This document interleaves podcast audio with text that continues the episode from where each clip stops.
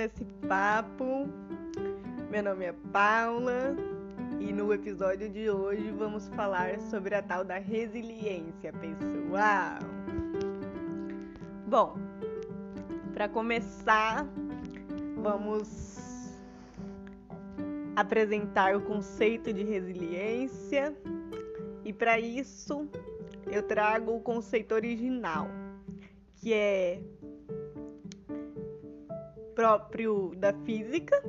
Então, resiliência é, na verdade, um termo das ciências exatas, tá? Pessoas de humanas.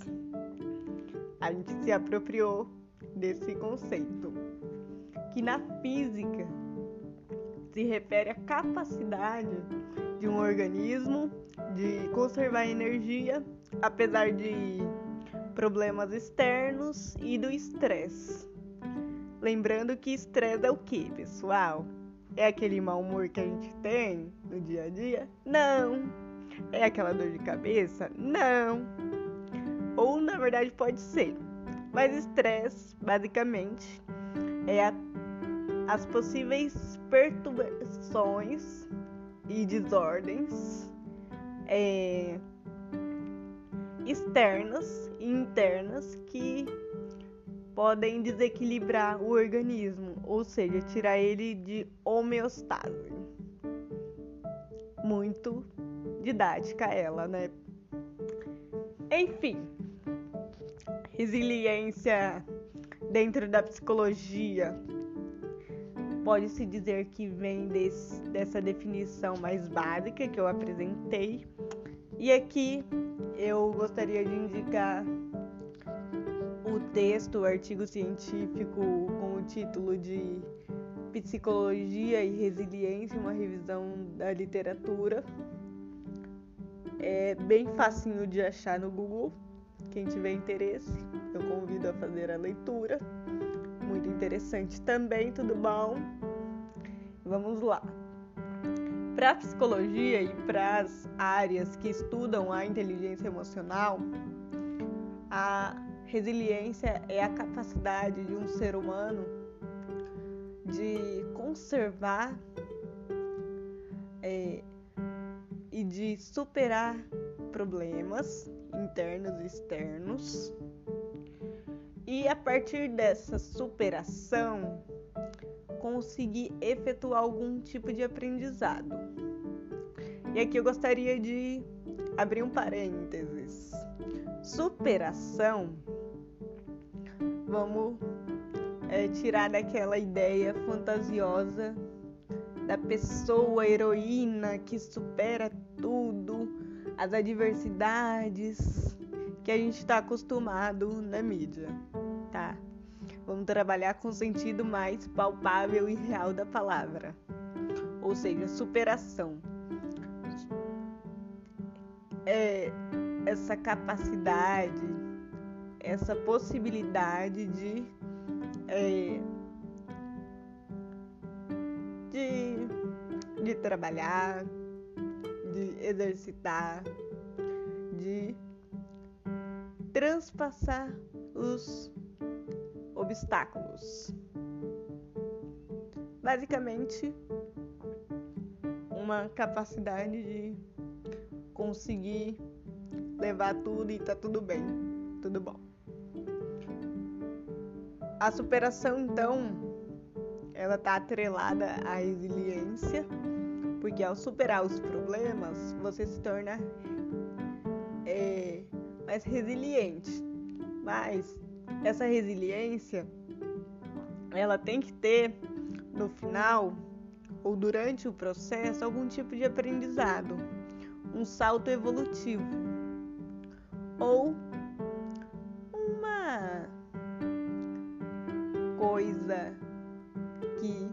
possibilite reflexões, que possibilite o aprendizado que possibilite uma modificação reflexiva e de aprendizado, né? Idealmente. Mas de uma forma bem geral que nos traga algum ensinamento. Basicamente, a resiliência é seguir o baile, brincadeiras à parte, a resiliência é esse instrumento de vivências que a gente acaba tendo no nosso cotidiano de uma maneira tão intuitiva e corriqueira que nem presta atenção, né? Ou seja, na prática a gente pode perceber isso no nosso desenvolvimento. Nós nos tornamos resilientes quando o bebê entende que não é porque ele está chorando que as necessidades deles vão ser atendidas automaticamente, né?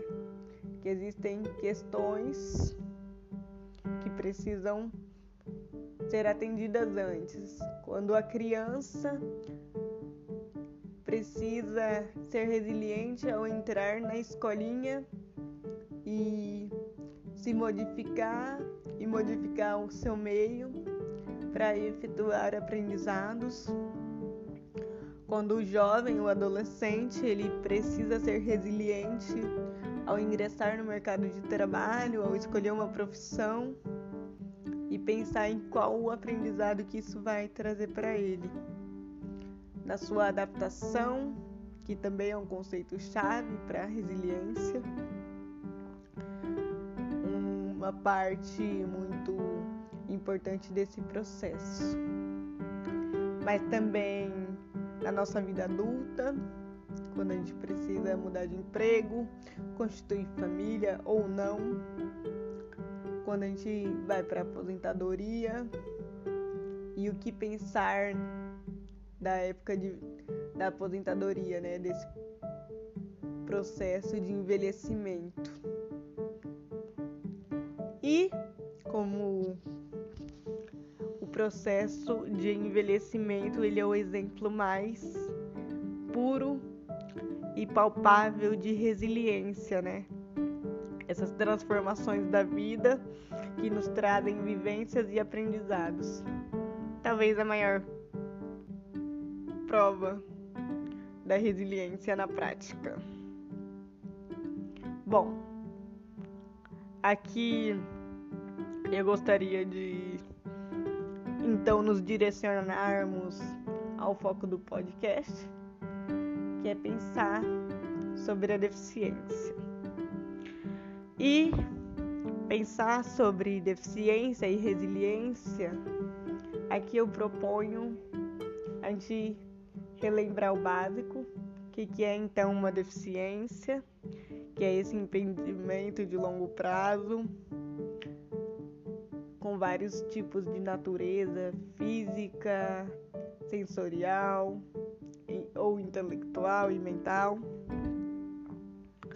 Bom, e pensar também sobre como essas deficiências, essas pessoas adquirem essas deficiências do processo da doença, muitas vezes, ou do acidente, ou de como se desenvolveu até a pessoa adquirir de uma forma mais concreta essa deficiência. Porque às vezes a gente pensa assim, ah, mas tal pessoa sabia que ia perder a visão ou que ia ficar cego, porque eu acho que ninguém perde a visão, né? Tem como achar. Perder, é, para mim, é muito abstrato, né? E quando, é, às vezes, em alguns casos, a gente escuta assim: ah, mas eu já sabia que ia perder. Ou Fulano já sabia. Mas isso não diminui o fato de que o processo exigiu modificações e transformações e problemas e dores e atritos. Né? Não deslegitimiza e a necessidade de ser resiliente. Quando você adquire uma deficiência, mesmo que você já tenha alguma, existe um impacto, né? Que esse impacto é relacionado ao processo de luto ou seja, o que é o luto então? É as consequências de uma perda, seja de alguém, de algo, de um órgão, né? Porque lembrando que a, você perder uma perna, um braço é um processo de luto. Você perdeu uma parte de você, né? E aqui eu gostaria de destacar a obra da Maria Júlia Kovacs, Morte e o Morrer, que é a obra brasileira, mas também o trabalho da Elizabeth Kubler-Ross, que traz sobre as fases do luto. Caso tenham interesse, é muito interessante também. Bom, entendendo a complexidade da perda, que é um luto sim, que a pessoa ela perdeu e a partir desse momento ela precisa lidar com a ausência de algo que ela que esteve nela, de algo que fazia parte dela, de um sentido, de uma parte que constitui um ser por inteiro, né? E lidar com o fato de que ao adquirir essa deficiência, ela continua sendo ela ela não perdeu a identidade dela. E de como esse processo é complexo. Porque se por um lado existe essa dor interna na pessoa, por outro lado existe uma cobrança social do ah, mas você precisa melhorar. Porque você tá vivo. Porque você tá aqui porque você tem saúde. A vida continua. E isso é muito complicado, porque a gente acaba deslegitimando um, um processo, ou seja, tirando a validade de algo. Tirando a validade de um sofrimento genuíno, né? É como se a gente falasse assim: ah, você tá com essa perda aí, mas levanta a cabeça, princesa, senão a coroa cai. E como isso pode ser cruel também, né? Só que, ao mesmo tempo, isso é feito de uma maneira muito inconsciente ou automático, social e culturalmente reproduzido. Ou seja, a gente aprende que se a pessoa ela adquire uma deficiência, ela tem que é, se reabilitar o mais rápido possível. Ela tem que estar tá bem, ela tem que estar tá feliz.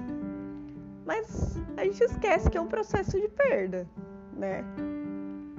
E colocando o pé no chão, na nossa realidade, uh, a gente precisa lidar com o fato de que não é toda cidade que tem instituições capacitadas para estarem reabilitando, não existem profissionais suficientes para a reabilitação.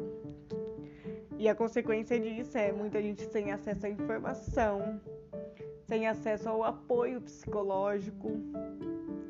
Porque esse apoio psicológico é um direito fundamental trazido pela LBI, como eu disse, Lei Brasileira de Inclusão, nos episódios anteriores é um direito fundamental da pessoa com deficiência e é um direito fundamental das pessoas que cuidam dessa pessoa, dos seus cuidadores ou da sua família. Esse acolhimento emocional. E tudo isso traz essas consequências e traz a resiliência também os avanços, que às vezes é lento, os novos aprendizados. E quando a gente fala que uma pessoa com deficiência, ela precisa ser resiliente quase que o tempo todo, a gente também precisa entender que esse processo de resiliência, ele vai depender muito de como essa pessoa está. Ou seja, é um processo muito singular, muito próprio, único mesmo.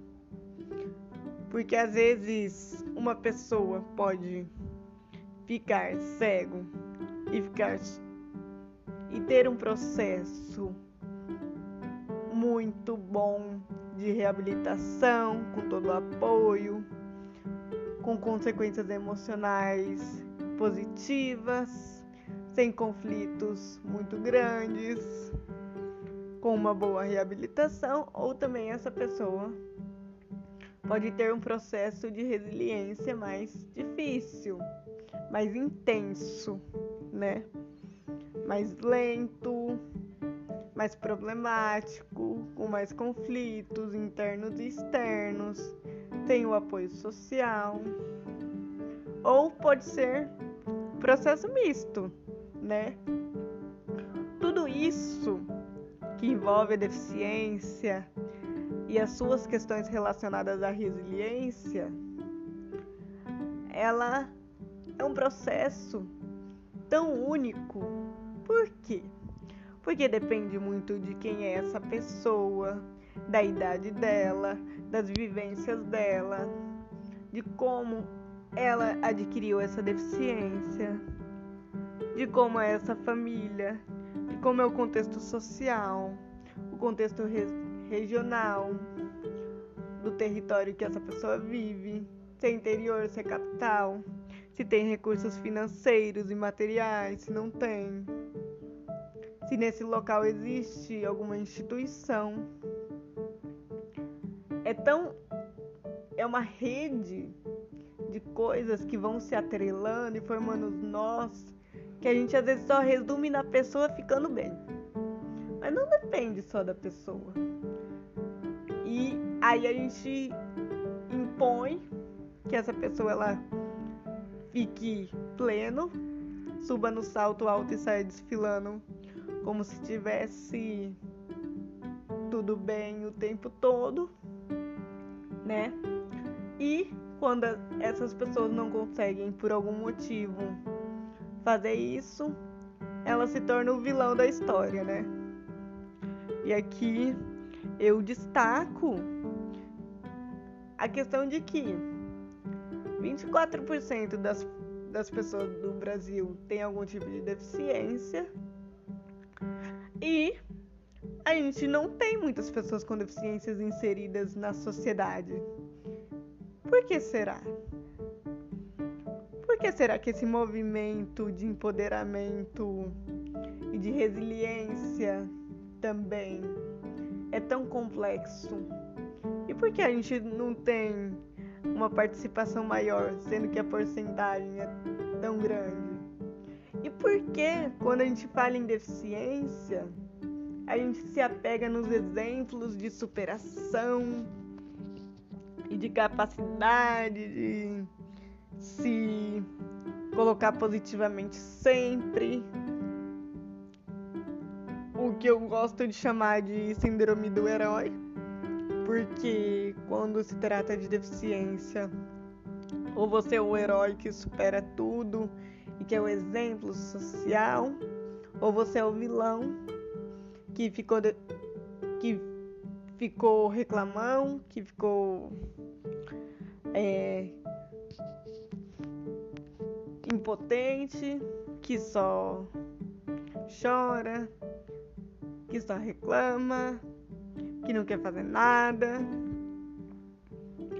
E a gente acaba esquecendo que uma pessoa com deficiência ainda é uma pessoa. Que o processo de adquirir uma deficiência ele envolve uma série de pequenas re resiliências e superações. Porque é todo um processo que é singular e coletivo, né? Porque ao passo que uma pessoa de uma família adquire uma deficiência, essa família ela tem que ser uma família resiliente e se modificar e modificar o seu espaço e se informar e se empoderar, né?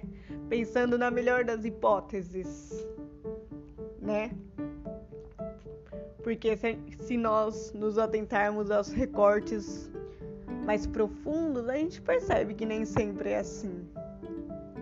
E pensar em resili resiliência e deficiência é romper com a ideia de que essas pessoas que adquirem deficiência vão estar felizes sempre, vão conseguir é, passar por um processo de reabilitação logo no início, de que não vão ter grandes dificuldades, de que é só força de vontade. E às vezes a força de vontade, ela pode parecer, ah, é só ter força de vontade. Mas o que, é ter força de vontade? O que, que envolve essa força de vontade? O que, que envolve essa questão de só quem é, só querer que consegue? Uma questão muito pessoal que me incomoda é quando as pessoas vêm, chegam para mim com um discurso de que, ah, vocês que têm deficiência são uns exemplos. Não. A gente só é exemplo porque a sociedade ela impôs que a gente precisa estar ali aos trancos e barrancos reivindicando e sendo resili resiliente para buscar alternativas para as nossas necessidades, já que o meio não proporciona ferramentas para a gente ter as nossas necessidades atendidas, já que o meio e a sociedade não nos aceita, a gente precisa gritar para ser ouvido. E é nesse momento que a galera aplaude e fala: ai que lindo. Mas já pensou que, que coisa boa se fosse se não existissem exemplos e simplesmente pessoas debaixo do sol, cada um exercitando a sua resiliência ao seu modo? Ai, no meu mundo ideal seria tão lindo que todos tivessem acesso, que todos tivessem acessibilidade, inclusão, que crianças não precisassem sofrer bullying nas escolas, que pessoas com deficiência não fossem excluídas do convívio social, que os espaços sociais fossem inclusivos e não precisassem de leis. Porque assim, né? Às vezes a gente acha que lei, por exemplo, o Estatuto da Pessoa com Deficiência, a Lei 13.146, ela é privilégio. E ela não é privilégio. Ela é direito fundamental. Por quê? A gente precisa entender que uma lei ela é só criada quando está muito claro e evidente que existem pessoas que estão sendo prejudicadas, que existe uma discrepância, que existe a necessidade de assegurar direitos, né?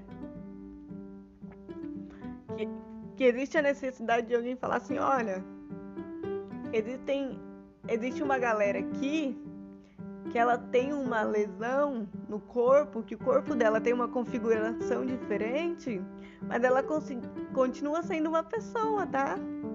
Ela continua tendo uma identidade, tendo nome, tendo possibilidades, tendo desafios. Ela continua viva, e buscando os seus direitos. E que essa deficiência e suas dificuldades não dependem só dela, tá, galera? E por isso que a importância da lei. Mas seria tão lindo, né, gente?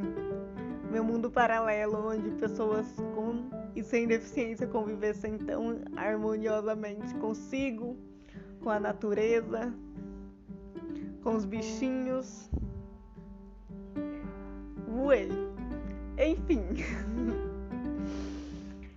e que todos, né, pudéssemos exercitar essa resiliência. Ser resili resilientes em nossas questões, né?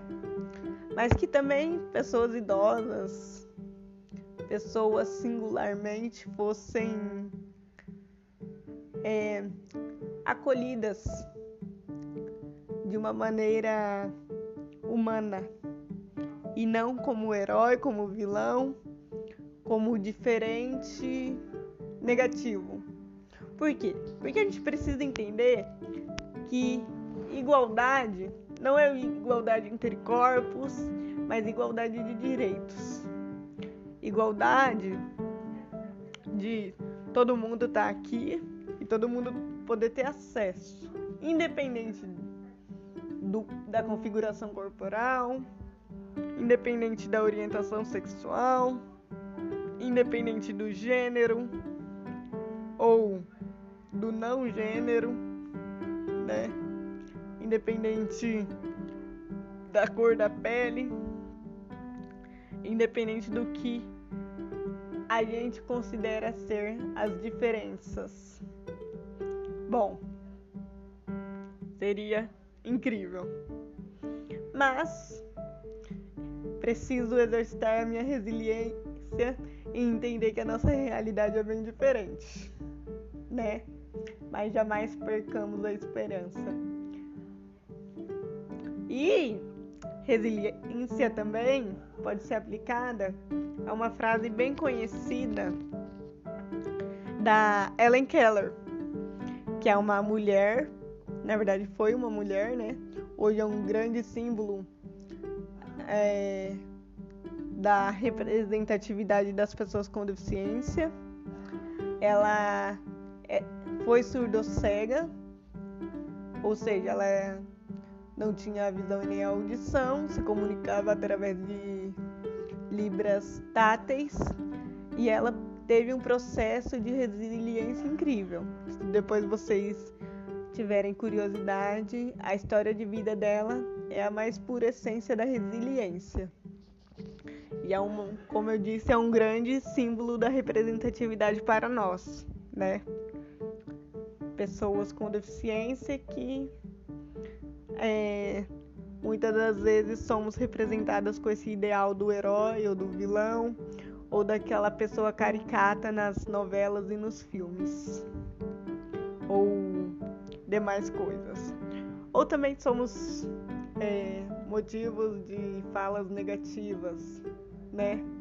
Porque o pior cego é aquele que não vê, né, gente? Já perceberam é, como essa frase, esse ditado popular é tão preconceituoso? Ou a desculpa do aleijado é a muleta? Sabe? Já se perguntaram como essas frases são preconceituosas? Enfim, voltando à frase. A frase é: Não há barreiras que o ser humano não possa transpor. Isso implica, para mim, pessoalmente, em uma força que a resiliência exerce na vida humana independente do corpo, dessa configuração corporal, que é linda. É linda porque, como eu disse, a resiliência ela não depende de ter ou não uma deficiência. Ela é uma questão da vida, mas principalmente de nós, seres humanos. Uh, porque eu acho que muitas vezes a natureza precisou ser resiliente também, mas de modo geral a gente se atenta mais ao ser humano que acha que é o centro do universo, né? Que não existe uma natureza, animais, enfim. Aí é uma questão muito mais é, existencialista do que propriamente relacionada à resiliência. E essa frase ela traz também essa questão de que a gente precisa passar essas barreiras. passar esses obstáculos que na nossa vida e no nosso cotidiano são impostos e são vividos de modos tão diferentes, né? Cada um com a sua essência. E o que, para encerrar, o que eu queria trazer para vocês e propor uma reflexão é como nós podemos exercitar melhor a nossa resiliência, tendo uma deficiência, sendo uma pessoa com deficiência, ou não, né? Mas simplesmente sendo um ser humano cheio de possibilidades, né? E como a gente precisa acolher o outro para poder potencializar esse, essa resiliência essa ferramenta de evolução, de aprendizado, de intenção para melhor, para possibilidade de uma reflexão melhor, de um aprendizado, de estar em um momento é, mais preparado de olhar para o outro, podendo ter a certeza de que ele pode ser resiliente, de que existe isso, mas se ele não conseguir ser, como que a gente pode ajudar, né? Como que a gente pode é, acolher, como que a gente pode entender e entender que em relação à deficiência não depende só da força de vontade, não depende só da pessoa querer. Entender que as nossas condutas também dizem muito sobre como pe as pessoas é, reagem às deficiências quando adquirem. Também a nossa sociedade, as nossas representatividades de pessoas com deficiência e como tudo isso vai se entrelaçando em uma teia muito grande e muito complexa do que é ser resiliente e ter uma deficiência. Do que é ter uma deficiência e ter que cotidianamente entender que a resiliência ela vai ter que estar nos espaços, de tentar trazer uma compreensão do que é realmente ter uma deficiência, de entender esse processo de luto, de entender uma nova parte da vida e de simplesmente viver, né? Para finalizar, eu digo que ser humano é ser resiliente. E eu proponho essa reflexão para vocês e até semana que vem.